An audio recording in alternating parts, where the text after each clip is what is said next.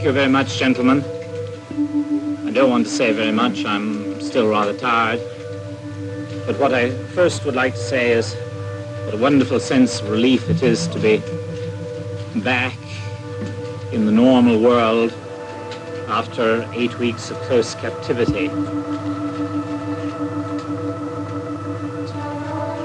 And I think the one thing that this dreadful period has given me is a sense of the importance of the ordinary, simple things of life which most people take for granted. The ability to, to live with one's family, to talk to one's friends, uh, to breathe fresh air. I think we, we, we, we all take these as, as sort of normal, everyday things, part of our lives. We don't put a price on them.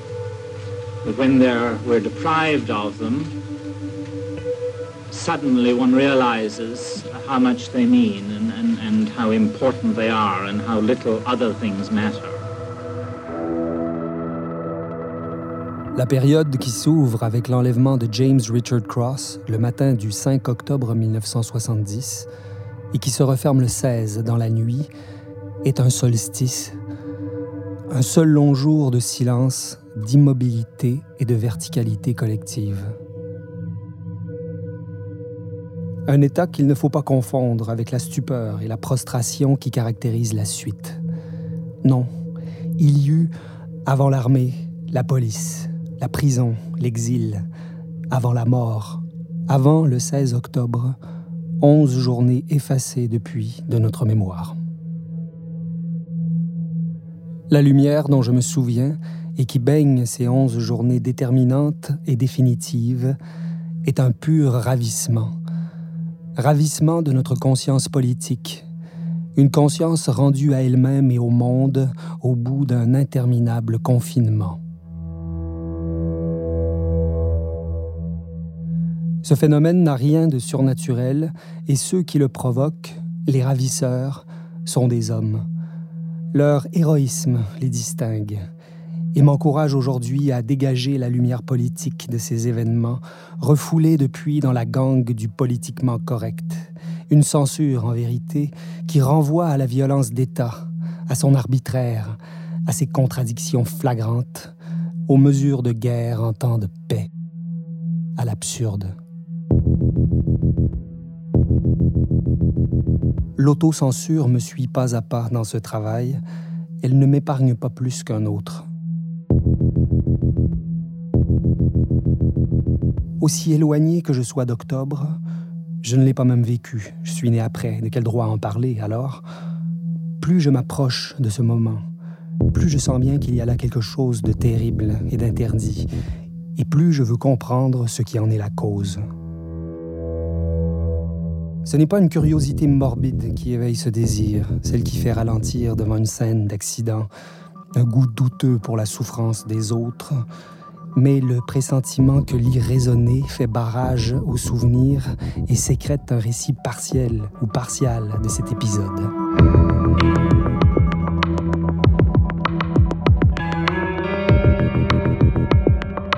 Je me, souviens. Je me souviens des mesures de gaz. Je me souviens que ma maison a été visitée par l'armée. J'étais à Montréal et très concernée.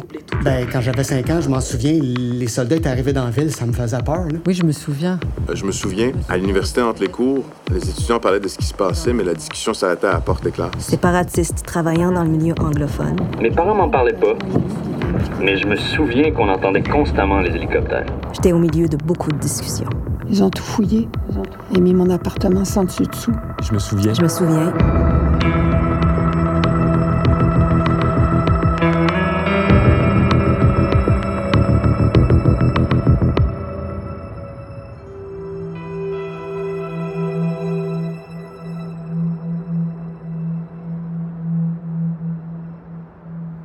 Que Octobre tienne en quelques images, toujours les mêmes. L'armée dans les rues de Montréal, la dépouille de Pierre Laporte dans le coffre d'une Chevrolet verte. Que ce soit ça qui revienne sans cesse, en boucle.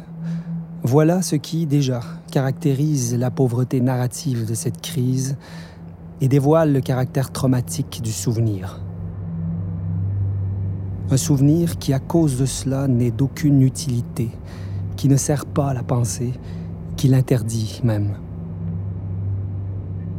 Ennui, tourment, souffrance conditionnent le souvenir, ici. Un souvenir comme une idée fixe, une obsession morbide, qui est la cause d'une fatigue qui, elle non plus, ne se dit pas. Or, il faut se souvenir de tout pour que la vérité se dévoile, et avec elle une vitalité méconnue.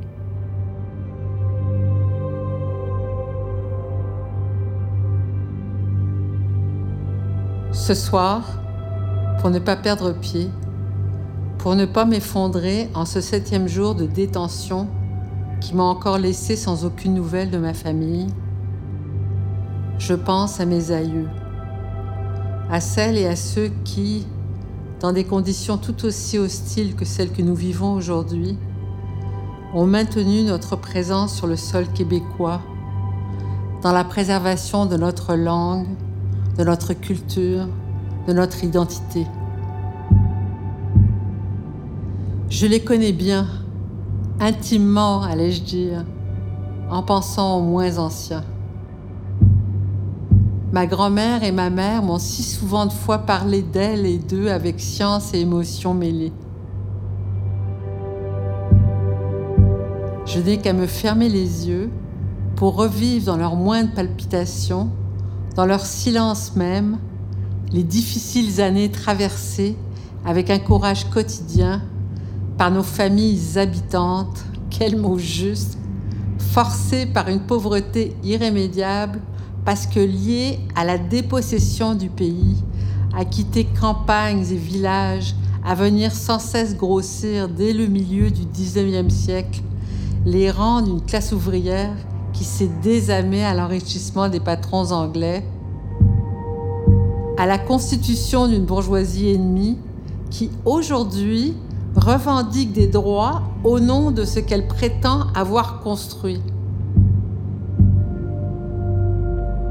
Elle détenait alors tous les pouvoirs, mais nous résistions, nous étions plus solides que notre impuissance le laissait voir, affirmait haut et fort ma grand-mère. Je n'avais pas dix ans, mais je me souviens de la flamme verte qui brillait dans ses yeux et du mouvement qui redressait son vieux dos quand elle parlait des luttes ouvrières qui avaient éclaté dans le textile au début des années 1880, qui s'étaient poursuivies tout au long de la décennie et auxquelles, à la fin, elle avait participé lorsqu'âgée de 16 ans, elle avait dû commencer à travailler. En ce temps-là, me disait-elle, la bourgeoisie anglaise était si omnipotente que de seulement oser lutter contre elle était déjà une victoire. Et nous le ressentions ainsi. Elle-même, d'ailleurs, qui croyait nous avoir plus radicalement assujettis à son emprise. Elle souriait, enchaînant naturellement à son propos le récit des réjouissances qui accompagnaient chaque gain, toujours obtenu de haute lutte. Nous ne renoncions jamais au plaisir, sache-le, concluait-elle dans un clin d'œil.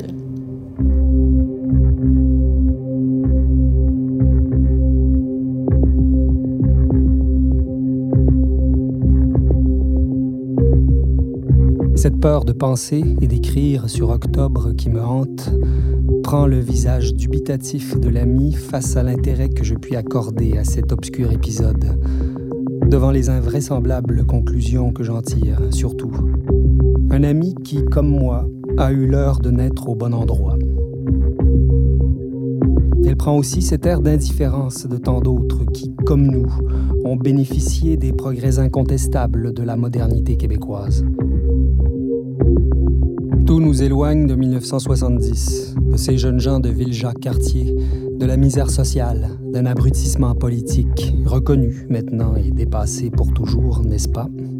Oui, tout nous sépare de leurs conditions, de leurs frustrations, de leurs désirs.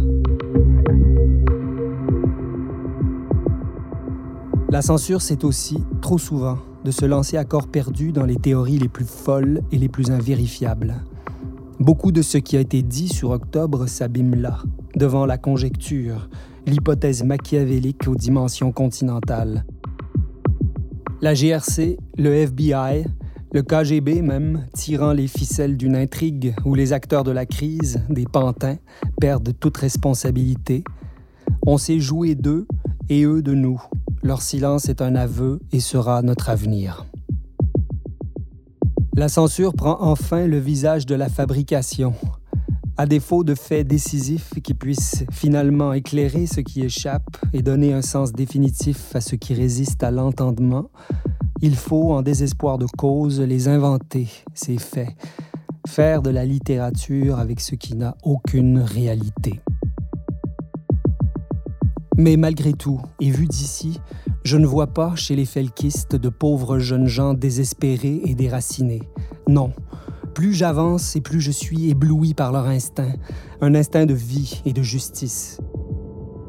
Plus je vois leur courage, un courage simple et donné à tout le monde, celui de penser par soi-même et non à soi-même et d'agir en conséquence. Plus je vois le sacrifice de leur jeunesse, de leurs amours, de leur avenir, plus m'émeut leur héroïsme. Plus je m'approche, plus j'entrevois le génie qui préside à leur entreprise, plus j'éprouve à mon tour la contagieuse, la communicative, l'irrépressible liberté.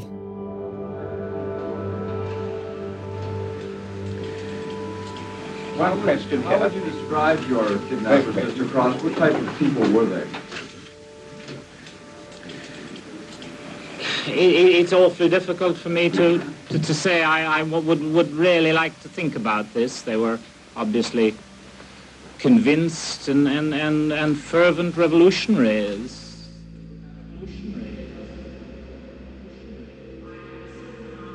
James Richard Cross n'est pas n'importe qui. C'est un diplomate, un attaché commercial britannique en poste à Montréal, mais aussi un ancien agent des services secrets britanniques.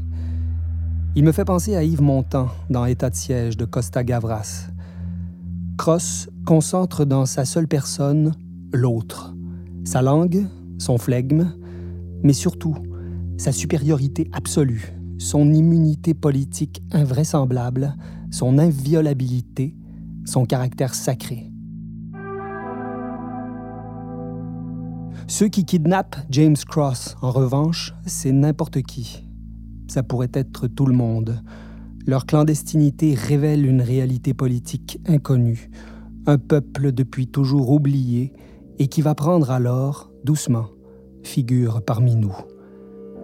La clandestinité, comme un révélateur, va permettre ce miracle. Je parle du besoin d'agir. Ça n'a rien à voir avec un quelconque besoin de renommée. N'ai jamais senti le besoin d'être célèbre. Je n'ai jamais eu le goût de réussir comme ça. On n'a qu'une seule vie à vivre. C'est mauditement important, justement à cause de ça. Il me semble que la vie a un sens uniquement dans la mesure où tu l'assumes, où tu décides d'en être responsable, où tu te bats pour assumer cette responsabilité totalement, où tu refuses que d'autres le fassent à ta place. Vivre, ça ne peut pas être de laisser des traces à la une des journaux. Vivre, ce n'est pas de passer au téléjournal. Ce n'est pas non plus de dominer le monde ou même un petit groupe de personnes. C'est simplement avoir le pouvoir sur ta vie en solidarité avec d'autres hommes, d'autres femmes qui auront le même pouvoir. Il me semble que vivre, c'est ça. Vivre, ça devrait être ça.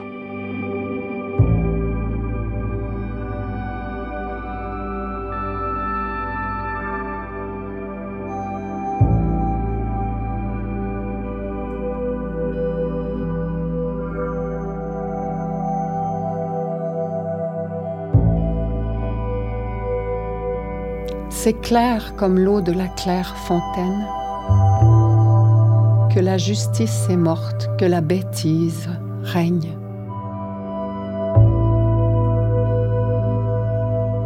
Qu'on a des frères payant en prison d'avoir agi vers notre liberté. Leur liberté bafouée, c'est notre droit de vivre. Leur lutte forcenée, c'est notre droit de naître, et leurs geôliers sont les nôtres aussi. Nous passons tous des Noëls en prison. C'est clair comme l'eau de la claire fontaine qu'ils sont nos vrais amis, qu'ils sont nos vrais frères. Et maintenant qu'ils ont ouvert la voie, c'est qu'il nous faut faire tout le chemin.